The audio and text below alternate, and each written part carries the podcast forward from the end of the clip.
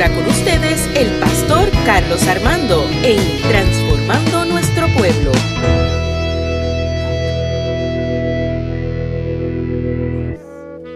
Aleluya, denle un fuerte aplauso al Señor.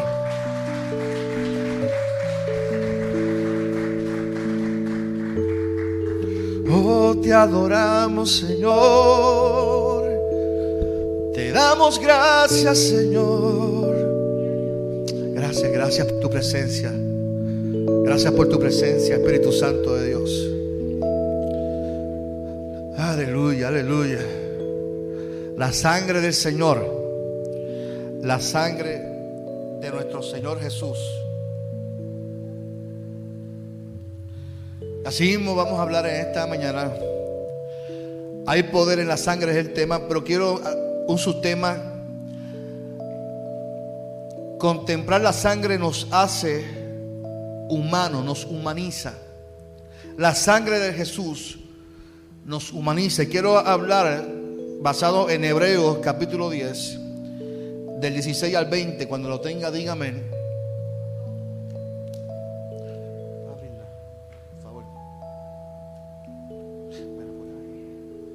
Hebreos capítulo 10, del 16 al 20, cuando tenga, dígame. Mientras saludamos a los hermanos que nos están viendo por las redes sociales. Muchas bendiciones a todos. Qué bendición la tecnología que nos permite que usted se conecte con nosotros acá en Caguas. Hebreos capítulo 10, 16 al 20 es el texto que voy a utilizar como base al mensaje de esta mañana del Señor. Recuerden que yo lo leo en la traducción lenguaje actual. Por eso, este será mi nuevo pacto con el pueblo de Israel.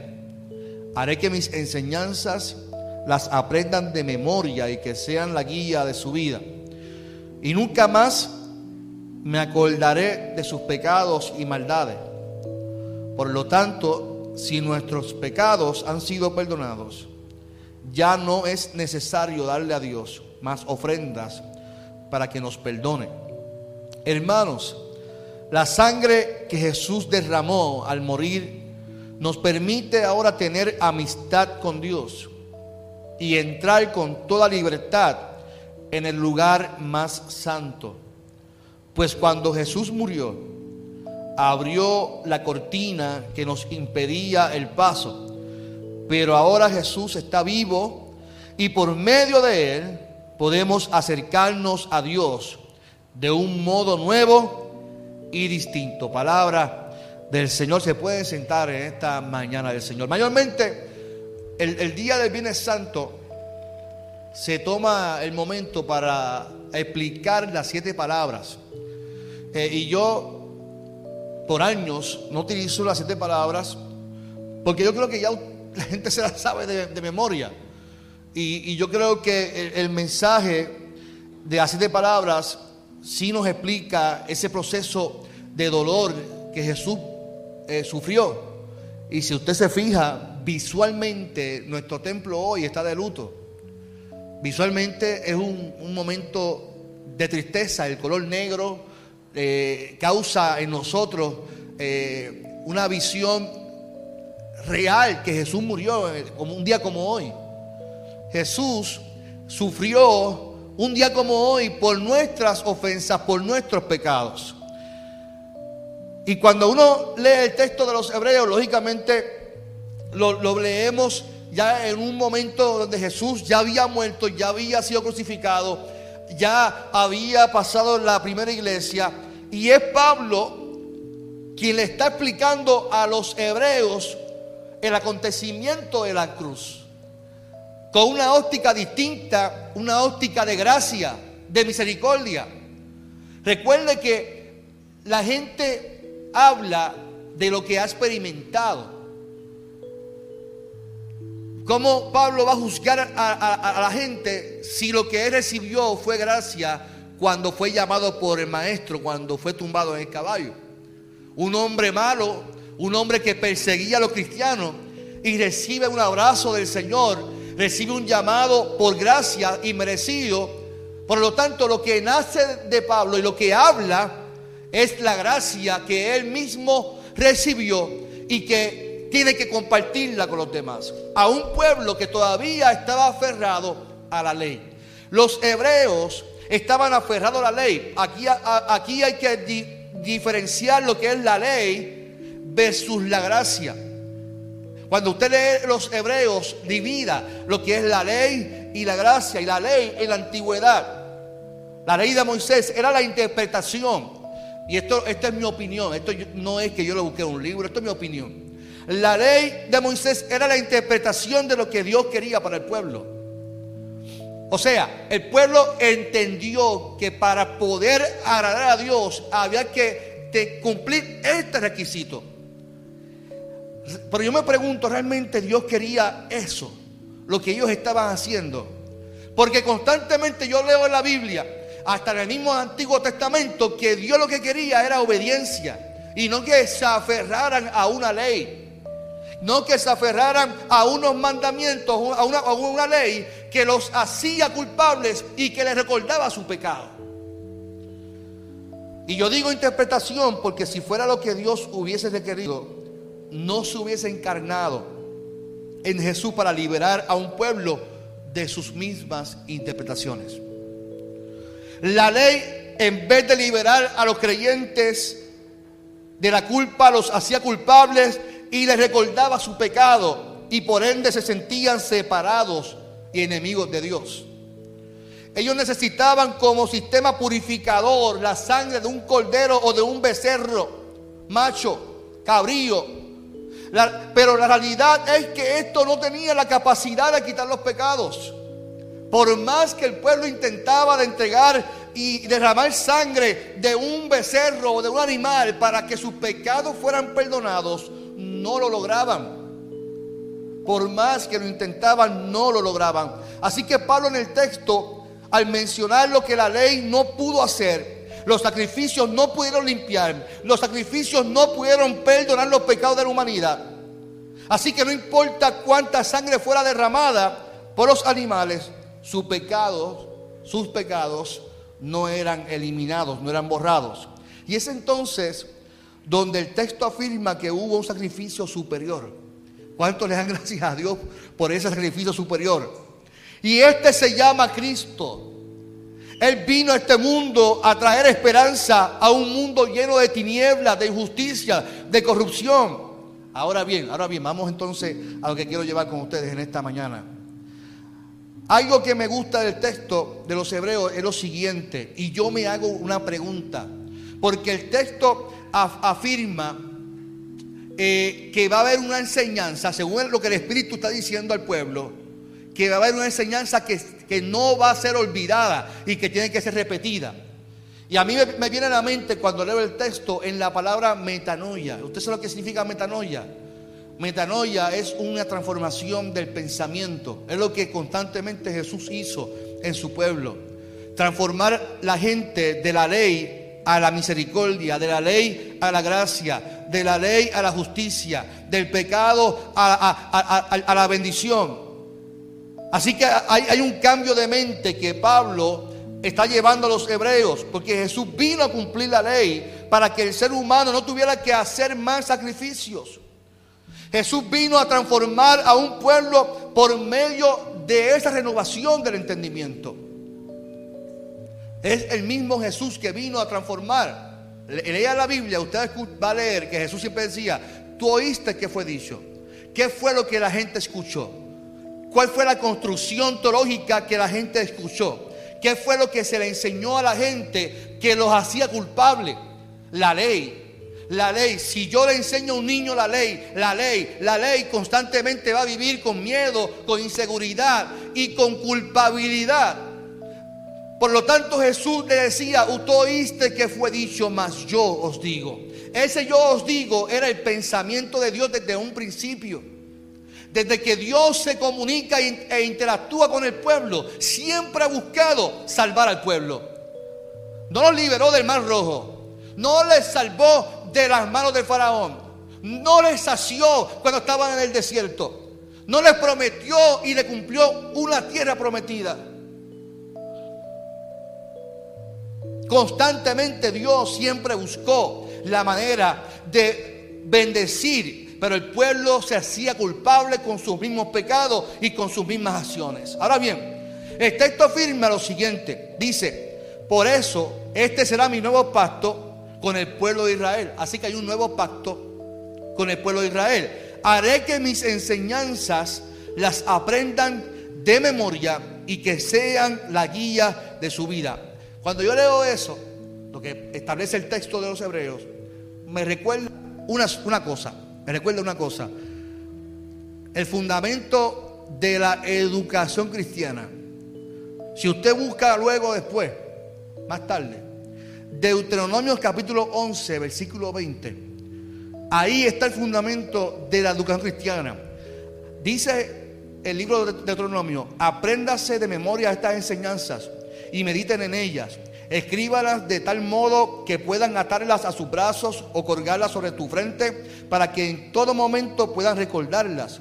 Escríbanlas también en las puertas de su casa, en los portones de, ciudades. Enséñelas a sus hijos en todo momento y lugar. Así que ahí me recuerda cuando el Espíritu le dice a, a Pablo, le dice a los hebreos, que estas enseñanzas no, la gente no la va a olvidar. Me recuerda cuando, cuando Dios le dice al pueblo que tienen que hacer lo mismo, tienen que educar a la gente y enseñar a la gente de la enseñanza, de la ley, de lo que Él quiere para su pueblo. El Espíritu está diciendo que haré que mis enseñanzas las aprendan de memoria y que sean guía, de su vida. Eso es lo que el Espíritu está diciendo a los hebreos haré que mis enseñanzas, ¿cuáles enseñanzas? Es mi pregunta. Yo me hago esa pregunta cuando leo el texto. ¿Cuáles enseñanzas está diciendo el Espíritu a la iglesia? ¿Qué enseñanza tenemos que recordar constantemente? La pregunta es válida. ¿Cuál es la, enseñanza? Claro, el pensamiento judío era erróneo y limitante. El pensamiento judío y lo digo con toda honestidad, era erróneo e ilimitante. Era un pensamiento que esclavizaba en vez de traer libertad. Recuerda que el asunto aquí era que la ley versus la gracia. Y aquí es donde vemos que el propósito de Jesús era establecer un nuevo pacto. El propósito de Jesús era establecer un nuevo orden como fundamento de vida que la gente viviera según el nuevo orden que Jesús estableció como voz profética de Dios en la tierra, como interpretación en la tierra. Yo quiero que entendamos algo importante. Para Jesús siempre hubo momento para enseñar, para Jesús era importante la educación. Por eso dice, haré que mis enseñanzas se las aprendan de memoria. Usted sabe que cuando uno tiene hijos, uno, yo no puedo dejarle la educación a los maestros. La primera educación que reciben los hijos, ¿dónde son? En la casa. Así que todos los padres somos maestros. yo le voy a hacer un chiste. Mi hija, mi hija, ay, mi hija Karina, tan hermosa. Karina, yo estoy ayer y me trae un papelito. Me dice, mamá te amo, papá te amo, los amo a todos. Y ella, ella, es así, bien, bien cariñosa. Y de momento por la noche, cuando me voy para el cuarto antes de dormir, voy para la cocina y leo el papel que escribió ella, mamá te amo, papá te amo, los amo a todos. Y en otro papel, en, el counter de la cocina, dice un cuento de un guante. Y, y abajo dice, ¿qué le dijo un guante a otro guante? Usted está riendo, ¿sabe por qué, verdad? Porque ella está viendo que su papá es chistosito. Así que mi hija también se ha dado chistosita. Cuando yo leí eso, yo, yo mire, Karina, pues, y entonces ella me, hace la respuesta. Un hombre, le, digo un chiste que yo, a mí me da tanta gracia cuando ella, porque ella lo dice y se ríe. Y ella muestra la risa porque me hizo un chiste. ¿Y cuál es el modelo de mi hija? ¿No es la maestra? No es la maestra de educación cristiana en el colegio, son sus padres. Así que la primera educación es en nuestra casa y es una responsabilidad educar. Educar tanto en los valores éticos, los valores morales y los valores de la vida en general que, que, que, mis hijos y la gente pueda ver en nosotros esa educación. Y para Jesús era muy importante esa educación porque dice, haré que mis enseñanzas se las aprendan de memoria. O sea, era tan importante las enseñanzas para Jesús que su modo de vida era el modelo que él quería llevar como enseñanza. Por eso cuando Pedro corta la, oreja del soldado, dice, no, no, es que no es así, Pedro. Por eso cuando cada vez que actuaba alguien, no, no, pero es que no es así. Esa era la enseñanza, no era así, es como él lo hacía. Al contrario, porque si la ley dice que es ojo por ojo y diente por diente, dice que no es así. Si alguien te da una bofetada en una mejilla, por él la otra. Estoy seguro que aquí nos vamos todos a los puños. Nadie aquí, estoy seguro que tiene. No, porque que la, Biblia dice. Yo lo primero que le voy a decir, mira, la, Biblia dice, Domi, que es mejor dar que recibir. Así que yo, te voy a dar a ti primero. Son bromas, no lo tomes en serio, hermano. Sí, porque yo puedo tomar la Biblia para decir que es mejor dar que recibir. Yo te voy a dar a ti y yo, no voy a recibir ni un cantazo. Porque de uno te voy a chocar. No, no, son bromas. La violencia es mala. Así que es importante para Jesús la enseñanza y que se aprendan de memoria. Sus enseñanzas se, se fundamentaban en una sola cosa, el reino de los cielos, el reino de Dios. Y el reino de Dios se fundamenta en amor, en gracia, en justicia, en misericordia, en perdón, en perdón, en amar, en darnos. Por eso el texto afirma, y nunca más me acordaré de sus pecados y maldades. Acto seguido, texto seguido dice, y nunca más me acordaré de sus pecados y sus maldades. Bajo la ley, bajo la ley tú seguías siendo culpable. Bajo la ley tus pecados seguían ahí. Bajo la sangre de Jesús. Bajo el nuevo pacto tus pecados eran eliminados y todas tus maldades eran borradas. Aleluya. ¿Cuánto gracias a Dios por eso? Y es importante afirmar que en varias ocasiones Dios afirma que Él nunca más se acordará de nuestros pecados. Que no es algo inventado. Dios dice, Jesús mismo dijo, yo no vine a juzgar a este mundo. Yo vine a salvarlos. Yo no vine a condenarlo, vine a dar mi vida para que los pecados de la humanidad fueran borrados. Así que quien se castiga o, autocastiga somos nosotros mismos. Porque ya Dios eliminó nuestros pecados y nuestras maldades. Los de ahora, los de pasado, los de mañana, los de ayer, los del año tal. Dios los perdonó en el momento que entregó a su Hijo y su sangre fue derramada por nosotros. ¿Cuántos dicen amén? Yo sé, yo sé que a nosotros nos gusta sentirnos culpables. Pero la realidad es que los hijos y las hijas de Dios somos perdonados y tenemos derecho a disfrutar de su gracia ante una vida íntegra. Porque aquí está lo importante, la vivir una vida íntegra. No, no, no es licencia para hacer lo que nos dé la gana. Hay que vivir una vida íntegra como ejemplo de, de testimonio vivo de que Dios nos perdonó. Porque hay una salvación. Si yo vivo como que soy salvo, yo tengo que vivir una vida íntegra ante los ojos de Dios. No, no ante los ojos de la gente, porque nosotros no, no tenemos que vivir para que la gente piense que somos santos. Es ante los ojos de Dios. Por años, la iglesia, y digo la iglesia general, no la iglesia de Cagua, la iglesia general, mundialmente, la iglesia misma ha sido causante de que la gente se sienta culpable y hasta oprimidos por Dios. Es la misma iglesia que anuncia un Dios de terror que aparentemente vive más pendiente de nuestras faltas que a su gracia, misericordia y amor. Sin embargo, la Biblia establece que lo más que Dios quiere es que nosotros recordemos y que practiquemos los valores del reino de Dios y su justicia. Que Él ya nos perdonó, que Él ya te perdonó. Y que ese sentido de culpa ya Él nos liberó de ese sentido de culpa. Hoy estamos de luto, iglesia. Hoy sí celebramos la muerte de Jesús. Hoy celebramos la muerte de Jesús como sacrificio para el perdón de nuestros pecados.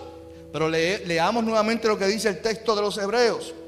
Dice, por tanto, por lo tanto, si queremos si, si nuestros pecados han sido perdonados, dice el texto, ya no es necesario darle a Dios más ofrenda para que nos perdone. Hermanos, la sangre que Jesús derramó al morir nos permite ahora tener amistad con Dios y entrar con toda libertad en el lugar más santo. Hay un refrán, hay un refrán que quiero compartir con ustedes, que dice, lo dice Alejandro Jodorowsky, es un novelista chileno. Y él dice, los pájaros enjaulados creen que volar es una enfermedad. me estuvo curioso ese, ese refrán, o ese dicho, como, o ese, esa cuota, ese cuota. Los pájaros que nacen en jaulas piensan que volar es una enfermedad. Nosotros, si nos construye emocionalmente y teológicamente, de que todo lo que pasa negativo en nuestras vidas es porque Dios nos está castigando. Que no podemos disfrutar porque Dios está más pendiente a tu falta que a lo que Él desea como bien para ti. Se nos enseña a vivir con un sentido de culpa de que todo es que es que el cuco, el cuco, y Dios es un cuco que está pendiente a cuándo tú vas a fallar porque está loco por castigarte. Hay una persona que nace con una teología errónea, tóxica, no disfruta del bienestar de la sangre de Jesús porque vive pendiente más en lo que se le construyó mentalmente. ¿Cuántas personas yo escucho decir que todavía piensan que el COVID es un castigo de Dios? Ayer yo iba para Ponce, me paré en el garaje de gasolina y vino un señor, permiso caballero, échese spray, me echó spray. Y empezó a hablar, mire, hay que limpiarse porque esto, esto es que Dios nos está castigando con esto. Esto es una de las plagas de la Biblia, me dijo. Esto es una de las plagas de la Biblia. O sea que en la Biblia aparece el COVID-19 aparentemente.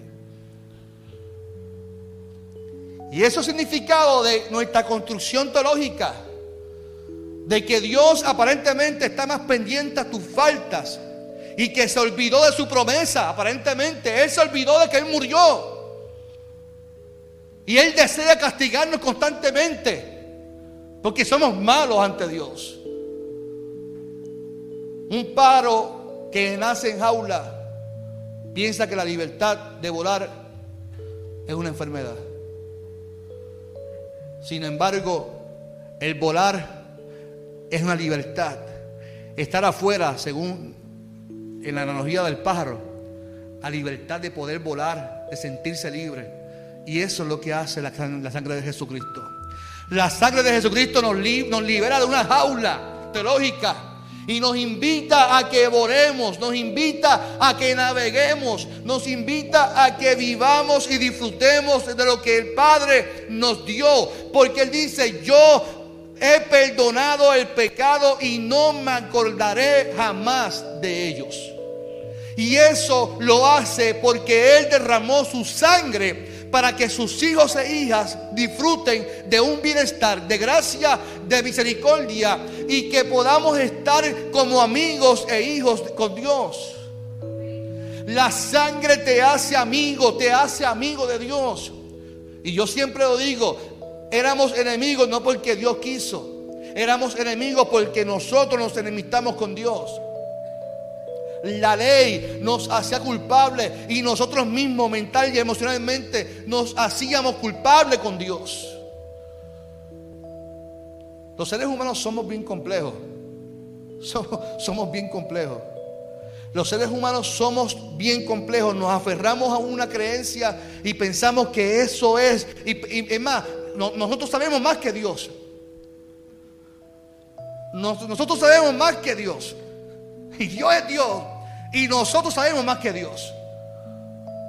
Y nos aferramos a lo que dice el texto y lo tomamos literal y ahí nos vamos y juzgamos y señalamos y, Dios lo que quiere es que disfrutemos de, su gracia. Cada vez que alguien señala, cada, vez que alguien juzga, cada que, alguien se siente culpable, en vano Jesucristo murió. Y el texto dice, Él murió cuántas veces? Una vez.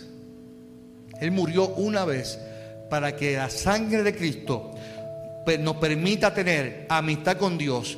Y dice, y nos permite entrar con toda libertad en el lugar más santo. Miren lo que hace su sangre. En la antigüedad solamente al altar, no era el templo como este, era otro tipo de templo distinto. Y, solamente había un velo donde estaba el sumo sacerdote. Y, el, y, si, si Tommy venía, permiso pastor, yo quiero que presentar mi, mi, mi, pecado. Es el sacerdote que tenía que entrar al altar y presentárselo ante el Señor. La gente no tenía acceso a Dios, era el sumo sacerdote. Cuando Cristo muere dice que todos tenemos la libertad de entrar al lugar santísimo. Ya Dios no está en un altar, Dios está en todos los lugares porque Él anda contigo, anda conmigo. Su sangre es tan poderosa que rompe el velo, rompe toda ley, rompe todo aquello que impida al ser humano acercarse a Dios y le dice, tienes acceso, eres mi hijo, eres mi hija, entra a la presencia del Señor con libertad de espíritu. Aquí estamos hablando del poder que tiene la sangre de Jesús a limpiar el pecado de la humanidad. La gente dice, cuando yo deje de fumar, cuando deje de beber, cuando deje de pecar, mire, eso nunca va a pasar. Cuando deje de hacer eso, busco a Dios. Busca a Dios ahora, con tu pecado, con tus faltas. Busca a Dios ahora, aunque mañana falle, busca, sigue buscando. Sigue el rostro del Señor porque en algún momento Dios va a enderezar tus caminos y te va a llamar, te va a sentir llamado por Dios. Porque eso es lo que hace la sangre del Señor.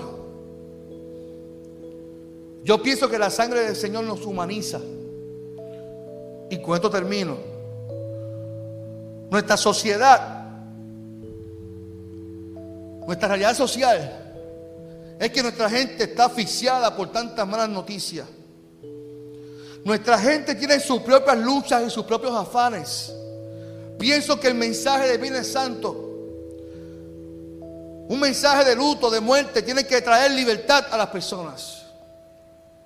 De nada vale que yo me pare aquí y hable de la muerte y que hable de la ley y que sin decir que realmente hay un, un Dios que se entregó y derramó su sangre y que te dice tú con tus pecados, tú con tus faltas.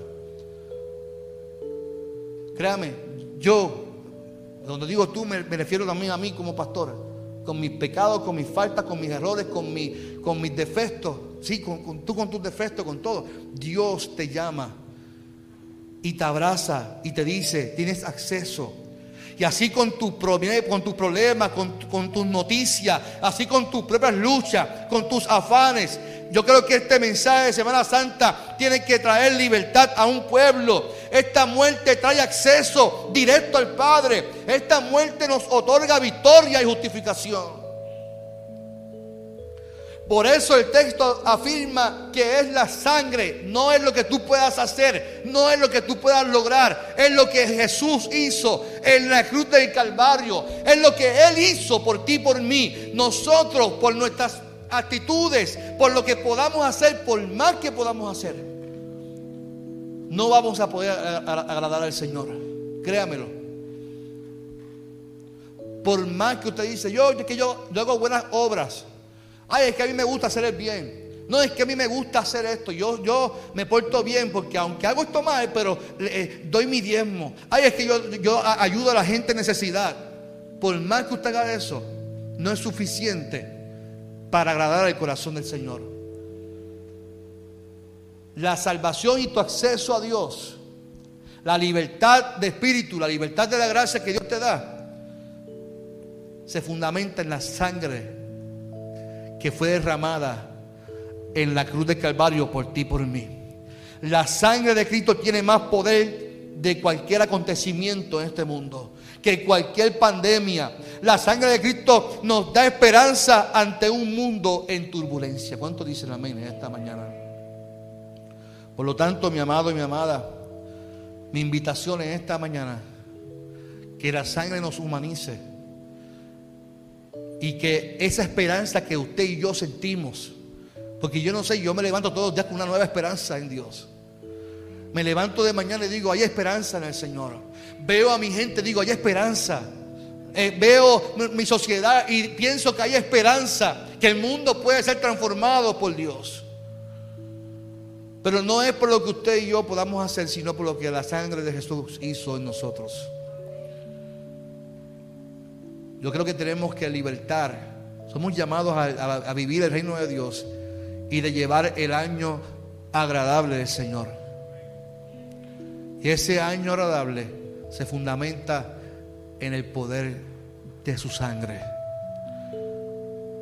Es su sangre la que nos limpió.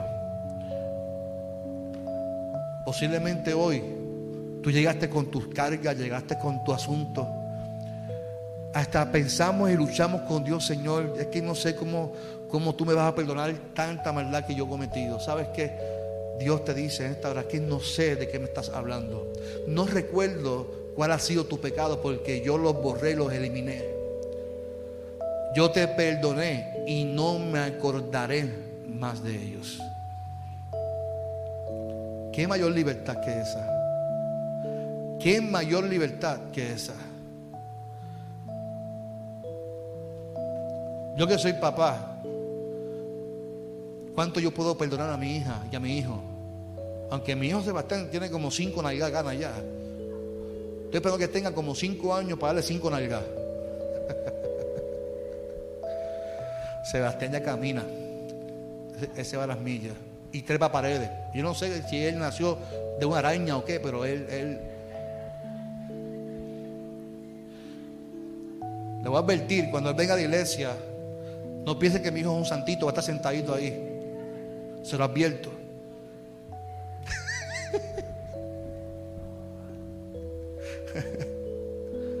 Pero ¿cuánto, ¿cuánto yo puedo perdonar a mis hijos de lo que ellos puedan hacer? ¿Cuánto mis padres me han perdonado a mí? Por lo que yo les hice cuando en mi juventud. ¿Cuánto usted está dispuesto a perdonar a sus hijos? Y imagínese cuánto más ya Dios nos perdonó por medio de la cruz de Calvario y su sangre.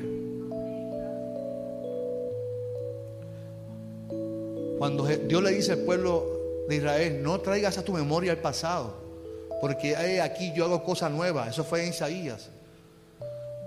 Lo que está diciendo es, deja de martirizarte con tu pasado. Porque Dios, Dios tiene la capacidad de borrar y eliminar lo que tú hiciste. Y a veces nosotros constantemente recordamos y recordamos porque nos sentimos culpables. ¿Y sabes qué? Ese sentido de culpa hace tiempo, hace años, dos mil años, Jesucristo lo eliminó en la cruz del Calvario por su sangre. Hoy tenemos el derecho de disfrutar con Dios de lo que es de Él. Porque nos llama a sus hijos, nos llama hijos, nos llama hijas y nos da acceso directamente a Él. Yo te invito a que cierres tus ojos en esta mañana.